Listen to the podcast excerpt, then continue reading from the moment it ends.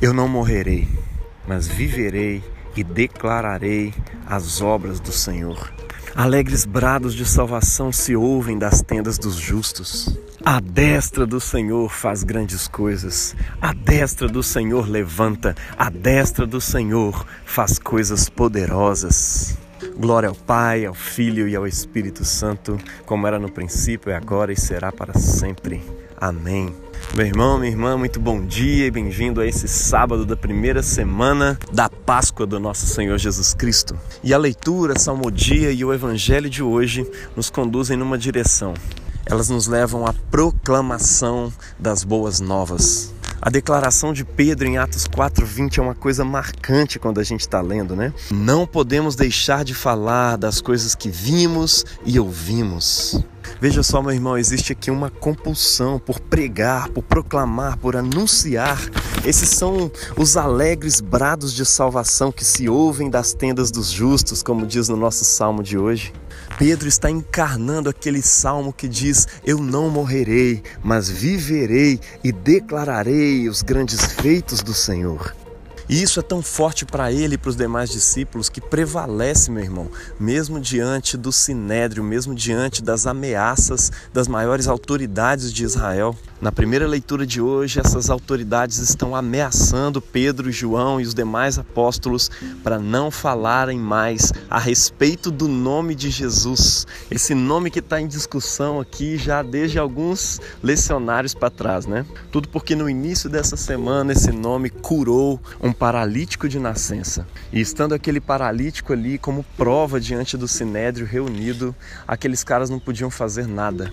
Aquele homem era uma prova viva de que o nome de Jesus é poderoso. E não somente isso, o nome de Jesus é poderoso não simplesmente por causa da mágica do nome, mas porque o homem que tem esse nome está vivo e ele se manifesta constantemente no meio da sua igreja e por meio dela. E aí eu te pergunto, meu irmão, é possível ficar calado diante disso? Nós, seres humanos, fomos criados com uma estrutura onde a gente tem vontade de falar sobre coisas boas, a gente tem necessidade de dar boas notícias, especialmente quando se trata de coisas que nos afetam diretamente. Você já parou para reparar naquela notícia de uma gravidez, naquela notícia de alguma coisa muito boa que aconteceu durante a semana de uma pessoa? A gente fica doido para contar isso para os nossos amigos. Cara, eu passei no vestibular. Cara, minha esposa está grávida. Agora imagine quando essas boas notícias não são somente sobre você, mas são boas notícias que dizem respeito a todo mundo.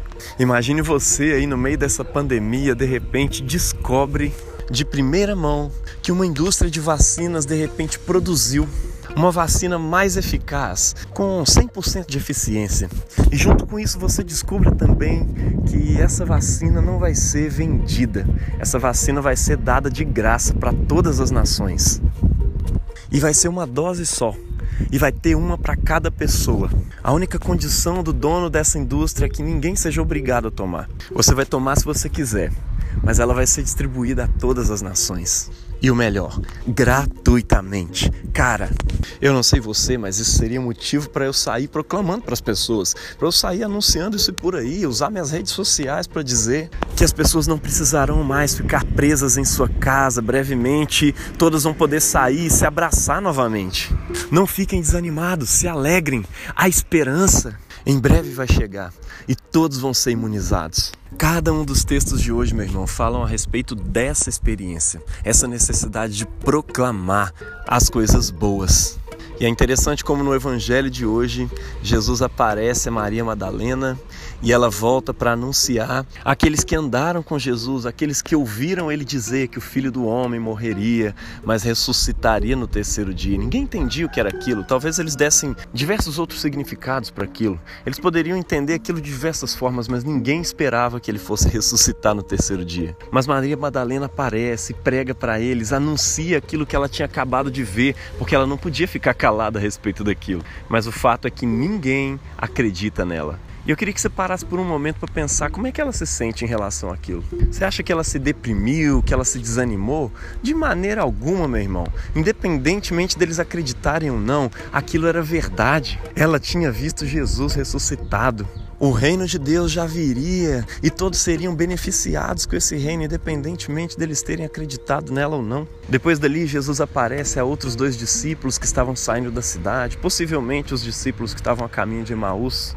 E eles também voltam e anunciam a Pedro e os demais apóstolos, é todo mundo que está ali em volta, e eles também não creem nesses homens uma mulher comum que teve a sua vida marcada pelo encontro com Jesus, dois outros discípulos comuns, a Bíblia não fala o nome deles, mas a verdade é que eles são portadores de uma grande notícia. A notícia da ressurreição era muito mais do que simplesmente o fato de que Jesus ressuscitou. Como a gente já disse em outras reflexões nessa semana, isso significava que o reino de Deus iria realmente acontecer aquele reino de justiça e de paz e de alegria, onde a fidelidade, o perdão, a misericórdia iriam finalmente reinar sobre esse mundo de ressentimento, de ódio.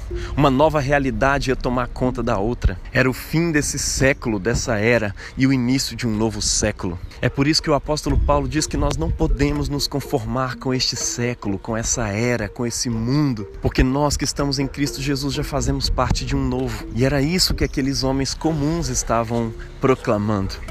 Eles não podiam deixar de falar das coisas que viram e ouviram. Quando Jesus finalmente aparece aos onze apóstolos, a primeira coisa que ele faz é repreendê-los pela sua incredulidade e dureza de coração. Porque foi desígnio, foi propósito de Deus que essa grande mensagem, a mensagem da salvação e da vida eterna, fosse proclamada e anunciada primeiramente aos simples.